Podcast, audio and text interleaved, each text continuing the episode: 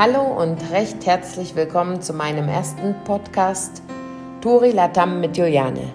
Mit aktuellen Tourismusinfos, Hintergründen und Insider-Tipps rund ums Reisen in Lateinamerika. Vom Rio Bravo bis Feuerland. Es ist mir heute eine ganz besondere Ehre und Freude zugleich, Alfonso Dandasso als Gast bei mir begrüßen zu dürfen. Alfonso ist Gründer und Geschäftsführer von Surtrek, einer der bekanntesten Incoming-Agenturen Ecuadors mit Sitz in Quito, spezialisiert auf maßgeschneiderte Reisen in Südamerika, mit 30 Jahren Erfahrung in der Tourismusbranche. Also, noch einmal herzlich willkommen, Alfonso. Vielleicht kannst du am Anfang etwas über dich und die aktuelle Situation in Ecuador sagen. Vielen Dank, Juliane.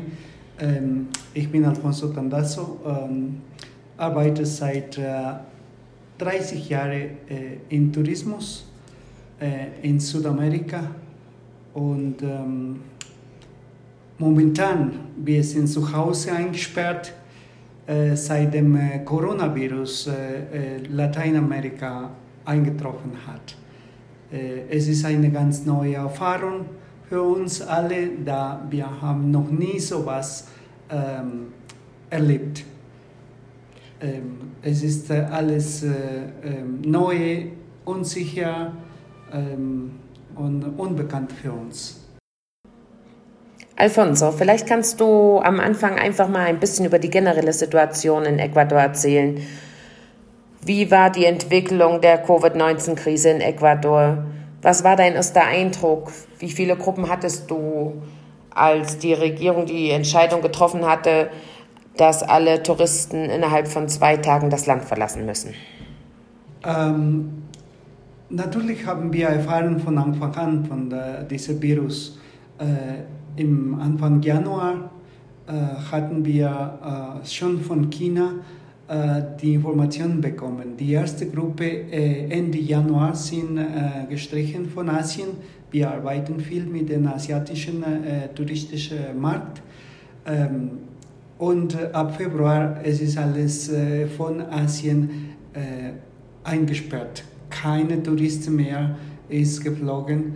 Äh, wir waren natürlich äh, beschäftigt mit Amerikanern und äh, Kanadier, Europäer und dachten wir, es wird das kontrollierbar sein und hatten wir bis ähm, Mitte März, Anfang März normal sozusagen gearbeitet. Mhm. Mitte März ungefähr kam diese erste äh, äh, Virus in äh, Ecuador und äh, auch Südamerika äh, äh, schon entschieden, ähm, die Länder einlocken. Und das war sehr kurzfristig. die haben am 13. März ähm, gesagt, wir müssen innerhalb von zwei Tagen alle Leute äh, raus von, äh, die, äh, von Ecuador ähm, zu schicken. Jetzt muss ich doch noch mal nachfragen. Wie viele Gruppen hattest du ungefähr Mitte März, als die ecuadorianische Regierung den Ausnahmezustand erklärt hat, äh, von Seiten des deutschen Marktes? Im Deutschmarkt hatten wir etwa äh, fünf, sechs Gruppen, die unterwegs waren. Äh, eine waren in Galapagos, eine waren in Peru, in, in, äh, im Dschungel, äh, in den Anden, äh, sogar mehr, glaube ich, äh, und äh, mussten einfach ohne weitere Erklärungen die Reise abbrechen und nach Quito zurückkehren. Und haben die Gäste das einfach so akzeptiert oder gab es Gäste, die vielleicht gesagt haben, nein, wir wollen hier bleiben, weil einfach die Situation in der Zeit unterschätzt worden ist? Jeder war überrascht von der, von der Entscheidung. Ähm, die haben natürlich äh, äh, keine äh, aktuelle Informationen gehabt oder meistens keine aktuellen Informationen, weil in Europa noch nicht so schlimm war und äh, ähm, wir haben alle überschätzt und äh, die haben gesagt, ja, es ist vielleicht ein bisschen zu viel. Warum sollen wir, wenn zwei, drei Tage zum Ende der Reise noch äh, bleiben können und dann zurückfliegen? Dann mussten wir erklären, dass die Entscheidung von der äquatorianischen Regierung zum Beispiel war, äh, die gaben, die äh, gaben uns zwei Tage, um das Land zu verlassen. Und dann sind keine Flüge mehr mhm. äh, nach äh, Ecuador in den Fall äh, reingekommen mit äh, äh, Ausländern. Nur Äquatorianische dürfen noch zwei Tage mehr reinkommen, sonst wird komplett gesperrt. Das ist natürlich eine sehr einschneidende Aktion vom Staat. Und das hat natürlich sicherlich viele Probleme mit sich gebracht. Ja, weil äh, äh, es sind natürlich viele äh, Touristen unterwegs, nicht nur unsere. Die im Dschungel waren, war nicht so schlimm, als die in Galapagos waren, zum Beispiel nach Quito zurückbringen. Äh, auch unsere Partner müssen äh, internationale äh, Sitzplätze in den Flügen finden, erstmal. Und das war auch eine neue Sache, weil die Flüge hatten normalerweise mit äh, den regulären Passagieren äh, die Sitze schon äh, äh, ausgebucht. Nun wurden in dieser Zeit einige Sonderflüge eingesetzt. Ja, sind um alle Leute so schnell wie möglich zurückzubringen. Danach gab es natürlich das andere Problem, dass es keine internationalen Flüge mehr gab, weil alle Leute so schnell aus dem Land raus mussten. Mhm. Das haben äh, alle diese Probleme, die du nennst, äh, sind äh, entstanden und äh, ähm, ich glaube, weil in Asien, nach Asien schon viele Flüge gestrichen sind, gab es die Maschine äh, ah. verfügbar, um nach Südamerika zu schicken und neue Passagiere äh, äh, also war es unser Glück, dass, wir, dass Asien ein bisschen hat es gut gepasst, hat ja. es funktioniert. Ja. Wie hast du die Zusammenarbeit mit den deutschen Agenturen erlebt? Sicherlich gab es da ganz unterschiedliche Reaktionen. Unterschiedlich. Erstmal natürlich auch überrascht, dass das Land gesperrt ist. Dass, aber langsam haben wir das natürlich bekommen, wie seriös die Situation ist. Und alle mussten wir reagieren, um äh, die äh, Gesundheit und die, äh, die ähm, Passagiere äh, zu äh, drauf achten. Also in erster Linie für uns ist sowieso die, die Sicherheit der Gäste.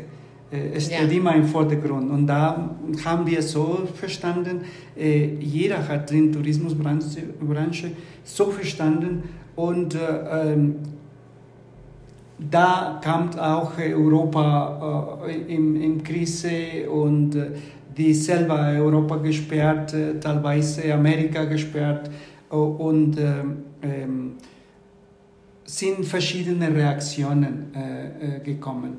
Ähm, natürlich, die Gäste waren auch gestresst und wollten ihr Geld zurückhaben.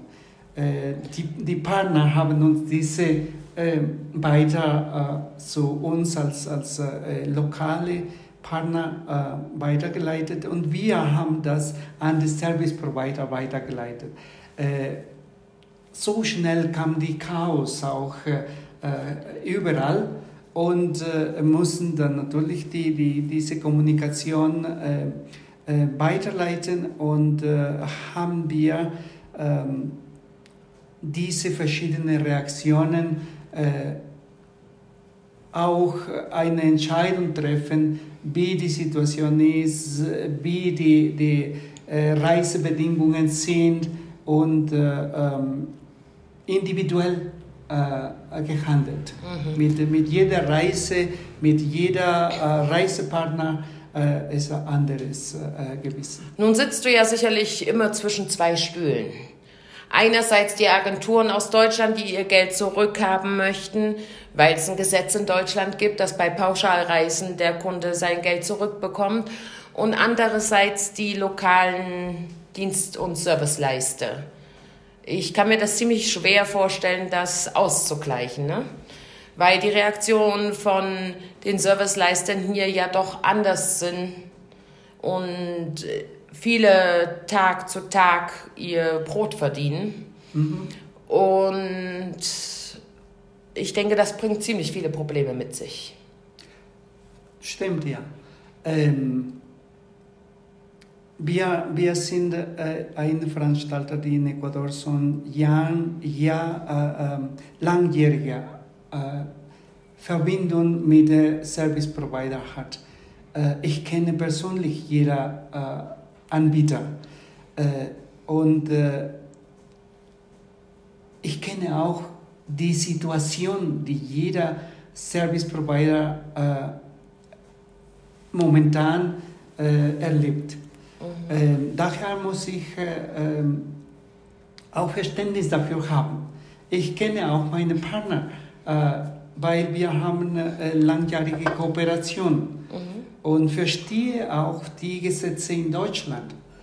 Ähm, es ist sehr schwierig. Es ist eine weil, Gratwanderung. Weil zum Beispiel äh, äh, die Touren, die im März, April äh, schon geplant sind, äh, wir haben alles schon bezahlt an die Leistungsträger. Äh, aber die Leistungsträger, das heißt nicht, dass die Geld in die Tasche haben, bis die Reise äh, startet. Aha. Und dann fangen so äh, ausgeben das Geld. Nein, es ist nicht so. Äh, die Reiseindustrie ähm, hat ein ganz äh, ähm, besonderes ähm, Operation oder wie, wie das funktioniert. Also, äh Nun hat ja jeder Service- und Dienstleister sich ein bisschen mit seiner Organisation den örtlichen Gegebenheiten angepasst. Ecuador hat vier verschiedene Regionen, von der Küste zum Hochland, dem weitläufigen Amazonasgebiet. Dazu kommt noch der Galapagos-Archipel, welcher hier, so denke ich, mit Sicherheit eine Sonderrolle einnimmt bedingt durch seine Lage 1000 Kilometer vor der ecuadorianischen Küste. 97 Prozent des Archipels sind Nationalpark und unterliegen dem strengen Verordnung der Nationalparkbehörde. Die Mehrheit der Insulaner lebt vom Tourismus und alle lebensnotwendigen Sachen müssen eingeflogen werden oder per Seeweg nach Galapagos verschifft werden. Das macht die Lage für die Insulaner mit Sicherheit in dieser Situation etwas komplizierter. Nun würde man davon ausgehen, ja, es sind alle Reisen storniert und es gibt keine Unkosten mehr. Entspricht das der Wahrheit, Alfonso? Gib uns doch mal ein kurzes Feedback zu der momentanen Situation auf den verzauberten Inseln und speziell zu den Reedereien. Es ist nicht leider so einfach. Es ist nicht, dass alles eingeloggt sind und entfällen keine Kosten. Weil jeder, die sind in Ecuador, äh, wir haben äh, uns eingerichtet in nachhaltigen Tourismus. Nachhaltiger Tourismus heißt, wir sind sozial verantwortlich, wir äh, ähm, haben die lokalen Mitarbeiter und äh, ähm, machen die Sachen ein bisschen äh, naturfreundlich und unsere, äh, äh unsere ähm, Natur zu äh, bewahren. Ähm, in Galapagos zum Beispiel, das ganze Population lebt von Tourismus. 97 Prozent der Landfläche auf der Insel ist Nationalpark. Da darf man nichts machen. Und Tourismus äh, ist das größte Industrie dort. Äh, ähm, die Schiffe, die müssen ihre äh, Mitarbeiter behalten, weil es ist nicht das äh, wie im, im ähm, Bodensee, dass ich meinen Privathafen habe, meine Boote da reinbringen und im Hafen äh, ähm, äh, Einlage, Einlage mhm. und äh, die Kosten sind nicht so viel. In Galapagos es ist nicht, dass jeder Schiff einen Privathafen hat. Die liegen alle im Bay da und muss der Kapitän dort sein, weil er mit den Bällen bewegt sich und muss nicht die, die Nachbarschiff treffen und äh, kaputt geht. Nun muss man, glaube ich, verstehen und dazu sagen, dass der Hafen in äh, Puerto Ayora ziemlich klein ist und es verhältnismäßig sehr viel Kreuzfahrtschiffe gibt. Genau. Und, und, und auch, auch ein Schiff, wenn du einfach am Ziel lagst, mhm. äh, die muss man auch äh, äh aufpassen, weil äh, das Salzwasser wird, äh, das, das Material äh, gerostet und, und muss man aufpassen und diese ähm, Stehende da einfach, es ist noch, dass keine Kosten gibt. Das Personal, wenn nur von Tourismus lebt, es heißt, wenn äh, die nächste Monat nicht arbeitet, er bekommt keinen äh, Lohn. Es da fehlt also letztendlich an, äh, an Einnahmen monatlich, die sich auf, aufstauen. Der ecuadorianische Staat greift den Unternehmen ja hier nicht unter die Arme. Äh, Leider nicht, weil selbst die Stadt äh, nicht die Ressourcen hat, um die Pandemie selber ähm, gut äh, und das, das Volk äh, einzuhelfen. Mhm. Äh, für private äh, äh, Geschäfte es gibt, sind die Chancen natürlich sehr gering, dass Unterstützung von der Regierung bekommt. Es muss jeder Firma für seine Leute, für seine äh, Business selbst äh, schauen, wie das man durchhält. Ja, das ist wirklich eine ziemlich komplizierte Situation und äh, aus Deutschland hört man ja oft, dass die Leute unterstützt werden mit Kurzarbeitergeld, dass die Agenturen Kredite aufnehmen können, um diese lange Durststrecke zu überstehen. Wie sieht das bei dir aus, Alfonso? Wie regelst du das? Es sind äh, Ausgaben über Ausgaben und es kommt definitiv kein Cash rein, kein Bargeld, was zur Verfügung steht ich denke, dass die Situation doch ziemlich, un, ziemlich anders ist, als das in Deutschland äh, gehandelt wird. Äh, bei uns auch die großen Unternehmen sagen, die können nicht durchhalten, wenn zwei Monate keine Einkommen sind. Okay, das ist in Deutschland auch so, und, ne? Und, Weil und, äh, ich glaube, es ist genauso auch äh, bei anderen Ländern. Äh, bei uns ist es super schwierig, das durchzuhalten ähm, wir sind eine kleine Firma, aber trotzdem die Fixkosten sind ziemlich hoch. Und äh, ähm, eine Kosten, zum Beispiel Steuern und äh, ähm, die, die, die, diese, äh, bei uns sind etwa bis 35 Prozent äh, Steuern, wenn alles zusammen sind. Viele haben gesagt, ja, das kann man verschieben und später bezahlen. Es ist eine Hilfe schon. Aber äh, andere, so wie äh, Sozialversicherung, die sagen, nein, wir brauchen das Geld, weil unsere Leute davon auch leben. Es gibt andere Leute, Natürlich. die davon leben. Und wir, wenn wir das nicht bezahlen pünktlich, dann andere haben Probleme. Das alles kann man verstehen. Aber wie machen wir das, wenn keine äh, rein, Geld reinkommt? Äh, es ist unmöglich. Äh, unser Team äh, haben wir zusammengesetzt und gesprochen, es ist schwierig, alle verstehen, dass wenn keine Geld reinkommen, es gibt kein Geld rauszugeben. Und, und auch äh, Provider äh, müssen die das verstehen und äh, wir sind alle in der gleichen Situation. Wir haben uns entschieden, die Leute, unsere Mitarbeiter, alles ähm, ähm, bei uns bleiben, aber wir können nicht das Land pünktlich und regelmäßig bezahlen, wie, bis diese äh, äh, Krise? Krise vorbei ist und alles fängt an wieder zu äh, äh funktionieren. Ähm, wir geben äh, äh, monatlich ein bisschen, damit dass die Leute überleben können. und wir auch außer dem Wasser äh, halten Bis bleiben. Weil, weil, weil sonst, wenn wir äh, äh, kaputt sind, sind wir alle und äh, wenn das vorbei ist, äh, mussten wir schauen, wie wir das neu anfangen. Mhm. Äh, deine Leute arbeiten momentan im Homeoffice, nehme ich an. Mhm. Und was ist mit den Reiseleitern zum Beispiel? Die Reiseleiter, die Mehrheit der Reiseleiter sind äh, ähm, heißt Freelance. Mhm. Äh, die haben auch schwierig, wie jede andere. Ja, die Situation ist, es, die bekommen Geld, wenn die arbeiten.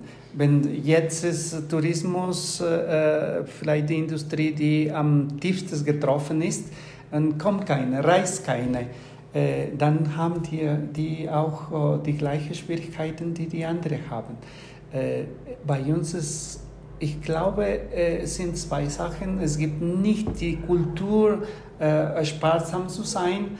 Zweitens ist, man verdient nicht so gut, dass man so viel Geld hat, dass sie sparen kann. Also Nein! die Leute verdienen, um zu leben. Ja. Und ähm, äh, nicht viel mehr. Ja. Wie denkst du, wird das wieder anlaufen? Nachdem wir haben ja immer noch strikte Ausgangssperren bis 31. Mai. Das heißt, wir haben jetzt ein Ampelsystem, äh, äh, Provinzen, wo weniger Infizierte sind, haben grün, dann kommt orange für die, die mittlere Zahlen in der Infektionsrate haben.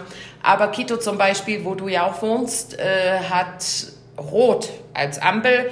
Was heißt, die Ausgangssperren werden bei uns hier in Quito weitergehen. Erstmal bis 31. Mai. Mhm.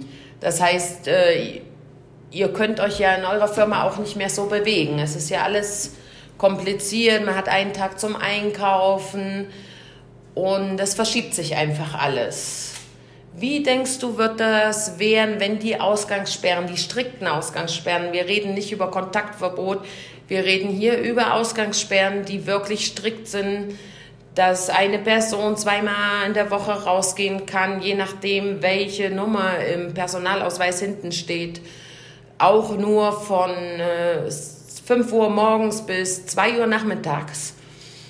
Danach darf niemand mehr auf die Straße. Wie denkst du, kriegt das der ecuadorianische Staat hin, die Politik in Ecuador, diese Ausgangssperren, diese strikten Ausgangssperren äh, umzuändern? Wir müssen ja daran denken, dass wir mittlerweile fast drei Monate die strikten Ausgangssperren haben. Wie denkst du, wird das wieder anlaufen? Gibt es schon irgendwelche Nachrichten vom Tourismusministerium, vom Staat? Wie ähm, stellen die sich das vor? Ich glaube, diese äh, strikten Ausgangssperren äh, sind nicht haltbar nicht mehr lange haltbar. Äh, es gibt einen großen äh, Teil der Population in Ecuador, die, ähm, wie gerade gesagt habe, kein Geld gespart haben. Mhm. Und wir müssen jeden Tag, auch wenn wir zu Hause sind, müssen wir jeden Tag essen. Mhm. Äh, und das geht nicht mehr. Ich glaube, das ist einer der Gründe, warum in Ecuador so stark die Infektion und so weit ausgebreitet ist. Weil ähm, erstmal die Leute haben das nicht wahrgenommen äh, und, und äh, seriös äh, kooperiert. Ähm, und zweitens konnten die nicht. Du mhm. kannst nicht zu Hause sein ohne Essen. Und wenn du kein Geld hast, du musst draußen gehen und, äh, und was versuchen, Arbeiten. was zu verdienen mhm. und, und was äh, Essen nach Hause zu bringen. Ähm, jetzt, äh, ich glaube, wie andere Länder auch in Südamerika oder äh, in andere, äh, andere Länder, äh, Europa und ge, geoffen, langsam offen sind, ähm, ich glaube, wir müssen auch das machen, langsam. Ähm, wir haben sowieso nicht die richtigen Zahlen. Und ich glaube, viele Länder haben nicht die richtigen Zahlen. Also äh, wir haben nicht eine, äh, eine Dimension äh, real, wie die Situation ist. Ähm, Weil so wenig getestet wird, nehme ich an. Genau, eine sagen, so bin getestet, andere sagen, das äh, äh, ähm, falsch gezählt. Health-System, es ist ähm, äh, nicht so gut. Äh, andere, weil ähm, ähm, die, die Leute, die das Volk nicht so im Ernst genommen hat, weil so viele äh, falsche Informationen darüber gibt. Ähm, also verschiedene Gründe. Aber ich glaube jetzt nach äh, zwei Monaten im Quarantäne zu sein, ich glaube, das wird nicht besser sein, wenn nur eine äh, Portion die Population zu Hause bleibt und die anderen machen, was die machen müssen. Ja. Ähm, deswegen denke ich, ähm, die Welt sollte es langsam wieder äh, aufmachen und die, äh, wir müssen äh, ähm, mit Regelung, aber muss diese äh, Kommunikation weltweit wieder äh, auf. Äh, jetzt, jetzt, lass mich noch mal ein anderes Thema ansprechen. Wir hatten ja nun, ist in Deutschland auch veröffentlicht worden, die Situation in Guayaquil, ne? dass wir alle völlig äh, sagen, okay, jetzt liegen die Toten auf der Straße. Wie setzt sich das aus deiner Sicht zusammen? Wie kam es zu dieser Situation, dass so viel Tote auf der Straße gelegen haben? Wir sprechen ja darüber, dass es eventuell nicht so viele Covid-19-Tote in Guayaquil in dieser Zeit gab, aber die Bilder sind halt um die Welt gegangen. Äh, ich denke, das hat viele Komponenten auch, warum die Leute so, äh, so reagiert haben. Ich glaube, ähm, das System, es ist äh, äh nicht nur das Volk, auch das System war nicht vorbereitet. Äh, am Anfang haben die alle gesagt, keine Sorge, die, die ähm, ähm, Gesundheitssystem ist vorbereitet, sie haben alle notwendigen äh, äh, Informationen und notwendige Ressourcen, um die Pandemie äh, Erfolg zu äh, überstanden.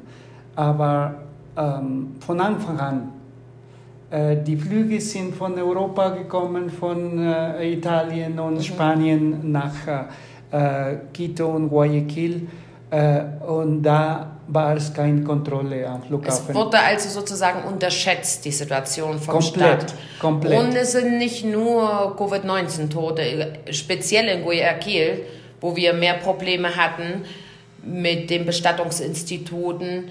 Es ist sicherlich auch eine kulturelle Sache. Nun sind wir als Deutsche immer sehr distanziert. Äh, an der Küste von Ecuador, die Leute sind herzlicher, äh, umarmen sich, wenn sie sich begrüßen ähm, haben die Situation einfach unterschätzt. Und zusätzlich kam noch, dass die Bestattungsinstitute in Guayaquil nicht mehr funktioniert haben, weil sie auch Angst hatten. Ne? Ist das so? Ja, oder? es war einfach nicht vorbereitet. Die Informationen waren nicht so äh, präzise. Äh, präzise. Mhm. Äh, die, natürlich, die kulturelle äh, Aspekt, es war eine große äh, Gründe die Leute kamen von Europa, die sind herzlich empfangen, weil die Jahre nicht mehr gesehen haben und gefeiert zusammen, die ganze Familie und Freunde. Die haben es so schnell das Virus ist verbreitet. Und, und äh, die haben Fußball gespielt, als sie in Quarantäne waren, wir zu Hause ein, eingesperrt. Die haben Fußball auf die Straße gespielt und gefeiert und, und, und äh, bis äh, so schnell alles äh, außer Kontrolle. Gehabt. Und dann sind natürlich die, die Hospital und die Krankenhäuser äh, ähm, überstanden, so schnell. Und sind natürlich viele auch andere Leute, die von normalen Krankheiten äh, eine schlechte Behandlung, Behandlung äh, bekommen, weil die Krankenhäuser schon voll von äh, Leuten von Coronavirus infiziert waren äh, und da sind auch infiziert. Und die Ärzte und die, die, die ähm, äh, Hilfspersonal sind auch infiziert worden, weil die Stadt nicht so gut vorbereitet war und die keine richtige Ausrüstung gehabt haben. Ja, also keine äh, Masken. Dann kam die Chaos natürlich. Ja. Die Chaos und äh, äh, sind so viele Tote, dreifach mehr oder sogar mehr als die normale. Oh, oh. Und dann, als die äh, ähm, Leute angerufen haben, um eine äh, Todeskorb abzuholen. Es hat äh, lange gedauert, einfach zu lang. Mhm. Und kannst du dich vorstellen, eine Familie äh, mit äh, fünf, sechs äh, Personen, die eine Tote hat und die haben zwei Zimmer, wo die wohnen, mhm. Äh, die können nicht äh, nach fünf Tagen im Zimmer haben. Die Hitze Dann, kommt auch noch Hitze, dazu, ne? die das Klima Hitze, das Klima. So, und, und, die Angst. Und die Angst, sich Weil die sind ähm, wahrscheinlich von Coronavirus gestorben und äh, dazu haben, weil die keine guten Informationen bekommen haben im Zimmer, dann haben sie rausgenommen und äh, auf die Straße äh, äh gelassen. Also es war ein Zusammenhang von vielen Aspekten. Von vielen Aspekten. Äh, erstmal äh, falsche Informationen, zweites äh, kulturelle Sachen und drittes das Gesundheitssystem war nicht vorbereitet. Mhm. Ich weiß, alle, dass es den, alle haben das unterschätzt. Dass es den äh, Leuten, die im Tourismus arbeiten, die sprechen nicht gerne über das Thema, aber ich denke, man sollte das einfach erklären und einfach klarstellen, wie die Situation war. Deshalb habe ich heute nochmal das Thema Guayaquil angesprochen, gerade weil eben die Nachricht in der ganzen Welt. Das, äh, ist, das ist natürlich, Juliane, das ist meine Meinung. Ah, ja. Mein persönlicher äh, Blick von der Situation. Mhm. Es kann sein, dass, es auch, dass ich auch falsch bin, aber so ist, wie ich die Situation äh, analysieren kann. Es, es, leuchtet auch ein, also es kann ja nicht dann auf einmal so viele Corona-Tote auf der Straße geben. Also es ist ein Zusammenhang von vielen Sachen, mhm. die in Guayaquil zusammengekommen sind. Weil in Quito äh, ist die Situation definitiv nicht so gravierend mit den Toten mhm. und dass wir so viele Probleme haben. Die nee, war, sozialen war, Strukturen. Äh, äh, in Guayaquil äh, weil äh, ähm, vergleichbar mit, äh, das sind etwa 70 Prozent die infizierte Leute sind in Guayaquil, bis heute noch. Mhm. Ja. Nun, äh, lass uns noch mal drüber sprechen, wie du die Zukunft siehst. Was denkst du real, äh, wirklich, wie sich das öffnen wird? Wird Galapagos wieder aufgemacht? Wann wird es aufgemacht? Welche Kreuzfahrten fangen zuerst an zu arbeiten? Äh, wird die Besatzung, also die, das Kundenvolumen in großen Kreuzfahrtschiffen runtergeschraubt? Wie ist der Plan? Gibt es einen Plan oder müssen wir noch abwarten? Ähm, die Situation ist immer unsicher. Äh, es gibt schon Leute, oder wir wollen alle schon morgen wieder aufmachen und, und äh, wir träumen von wann wir äh, wieder operativ sein können. Ähm, schwierig zu sagen. Äh, der ähm, aktuelle Situation sagt, die Flughafen wird am 1. Juni äh, geöffnet sein. Äh, es gibt ähm, Galapagos-Kreuzfahrtschiffe, die schon äh, annonciert haben, dass das Ende Juni äh, wieder operativ sein werden. Äh, aber für mich es hängt alles noch in Luft. Ähm, natürlich, wir sind alle schon desperate zu arbeiten, weil wir werden sicherlich nicht sechs Monate oder äh, acht Monate äh, äh, ohne äh, Arbeit zu halten, ohne Einkommen zu halten. Äh, wir arbeiten jetzt gerade mit dem Tourismusministerium zusammen, in, äh, so wie jedes Land auch im ähm, äh, Turismo Interno.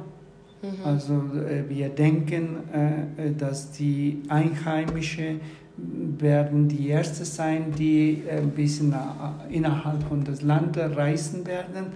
Ähm, und äh, äh, bis der internationale Tourismus langsam anfängt. Äh, ich glaube, wenn der, wenn der Airport, wenn der Flughafen auf ist, dann ähm, werden wir sehen, welche Fluggesellschaft treu sind, nach Ecuador mhm. zu fliegen. Äh, äh, dann können wir vielleicht ähm, Entscheidungen treffen. Äh, die äh, Hotels im Dschungel äh, aufzumachen oder die, die, die Schiffe auf die Galapagos wieder operativ sein. ich glaube, wir bereiten uns jeden Tag für den Tag. wir hoffen, wie gesagt, wie ich schon früher gesagt habe, obwohl die Schiffe sehr hohe Fixkosten haben, äh, obwohl im Dschungel auch die Lodges äh, äh, hoch Fixkosten ähm, haben, wir sind bereit wenn es geht, um morgen anzufangen. Unser Personal ist da. Äh, bei Surtrek, alle unsere äh, Personal ist bereit, äh, wie du sagst, zu Hause jetzt warten, wann die Anfrage wann es wieder losgeht. wann es wieder losgeht. Äh, ja, und äh, ähm, sind natürlich jetzt mehr optimistisch als äh, vor vier Wochen, aber doch ein bisschen unsicher. Es bleibt also noch ein bisschen abzuwarten, ja, was klar. mit der Situation passiert, was das Tourismusministerium in Ecuador vielleicht auch noch beschließt obwohl Ecuador natürlich noch das große Problem hat, dass der Benzin, äh, der Petroleumpreis so zurückgegangen mhm. ist. Also es ist wirklich eine schwierige Situation hier vor Ort. Und wir hoffen auf Besserung, oder? Für, für uns als äh, äh Reiseveranstalter, äh, ich glaube, es, es äh, äh, hängt oder liegt nicht nur an, was Ecuador sagt. Unsere Touristen kommen von der ganzen Welt. Ah, ja. Und die ganze Welt muss zu einer bestimmten Normalität äh, kommen, erstmal damit unsere Gäste äh, entscheiden zu fliegen. Es muss natürlich die, eine bestimmte Sicherheit äh, sein, das Land muss äh, äh, es äh, unter Kontrolle alles bringen und wir müssen als Reiseveranstalter unsere Gäste sichern. Sicherheit vermitteln. Ja, dass, dass wir die, die, Protokolle für die ähm, Post-Covid-Ära äh, äh, haben. Das haben wir natürlich alles, äh, haben inzwischen Seite gearbeitet. In Ecuador fehlt es nicht an Masken, wie in Deutschland, oder doch? Genau, das ist einer unserer Vorteile dass äh, in Ecuador war nicht vorher Massen, es war nicht eine Destination für Massentourismus, es wird auch nicht sein, jetzt noch, äh, mehr. Wir sind äh, sicher, dass unsere Destinationen als einfach Destinationen äh, eine der idealsten Post-Coronavirus-Destinationen, wo die, wo, warum, wo, Alfonso, warum? Wo die, wo die Menschen als Individueller reisen ah, können. Ah, weil es keine großen Gruppenreisen keine gibt. Keine großen Gruppen, keine großen. Im, im Ecuador äh, muss ich sagen, die äh, ähm, Tourismus war schon orientiert an diese individuellen Erfahrungen für Leute, die was Besonderes suchen. In Galapagos, die Gruppe sind maximal 16. Und Na gut, es gibt Gruppen, es gibt äh, Kreuzfahrtschiffe, die 90 Leute haben. Trotzdem, die Gruppe in der Exkursionen ah. sind von 16 Leuten maximal. Die Mehrheit der Schiffe sind für 16 Personen. Im Dschungel, die, die Lodges, die haben zwischen 20 und 25 Zimmer. Mhm. Und in die anderen, die Haciendas, haben genauso 15 bis 25 Zimmer. Ähm, ja, wir haben, also in Ecuador gibt es keinen Massentourismus wie in Ägypten zum Beispiel. Wir haben keine großen All-Included Hotels, wo eben viele Menschen immer zusammentreffen. Genau, und das, ich glaube, ich persönlich denke, das ist ein Vorteil.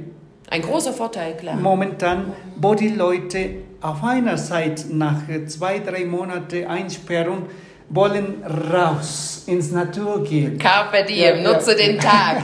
ja.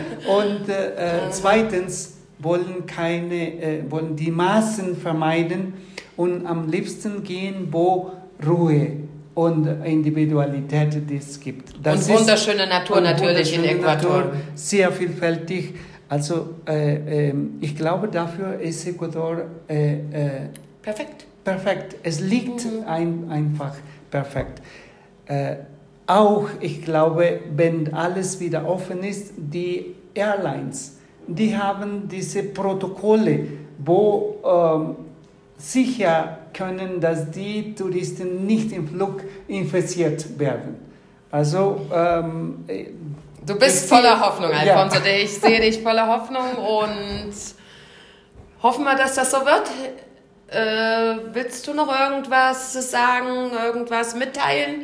Sonst würde ich sagen, wir beenden hier den Postcard. Es war toll, dich bei mir zu haben und mit dir über die Situation in Ecuador zu sprechen. Es gibt natürlich immer was zu sagen. ich, ich hoffe, dass die Zuschauer ähm, meinen Optimismus und äh, äh, es ist wirklich so, als Reiseveranstalter für uns äh, die wichtigste ist die Sicherheit unserer Kunden. Und äh, ähm, wir sind natürlich äh, ähm, voll Optimisten, aber wir arbeiten auch mit Passion. Tourismus ist äh, meine Passion. Und äh, ähm, mein Land, ich denke, hat viel zu bieten. Und äh, äh, Vorteile, so wie wir gerade genannt haben, äh, ähm, machen uns noch optimistisch. Und äh, ähm, ich will sagen, dass wir sind hier für euch da. Wir sind gerne bereit, alles tun, damit ihr nach dieser Einsperrung äh, diese Freiheit, die Natur in Ecuador hat zu bieten, äh, euch mit euch äh, einfach äh, ähm, zu, mitzuteilen. Teilen, zu ja. teilen, zu erleben. Ja. Recht herzlichen Dank, Alfonso. Es war wunderbar und spannend, mit dir zu reden. Dein Optimismus ist wirklich ansteckend. Und ich wünsche dir natürlich für die Zukunft weiterhin alles Gute, viel Erfolg. Und ihr, liebe Zuhörer, hinterlasst eure Kommentare. Adios aus Südamerika, bis zum nächsten Podcast. Sie meinem Fenster den März durch Geisterstraßen ziehen. Was soll man machen? Der Frühling muss halt ohne uns blühen. Und ich denk gerade letztes Jahr, du und ich auf einer Bank im Park. Wie kalt, der Kuss war warm. Auch wenn um uns gerade alles wackelt und es Abstand braucht, rücken wir die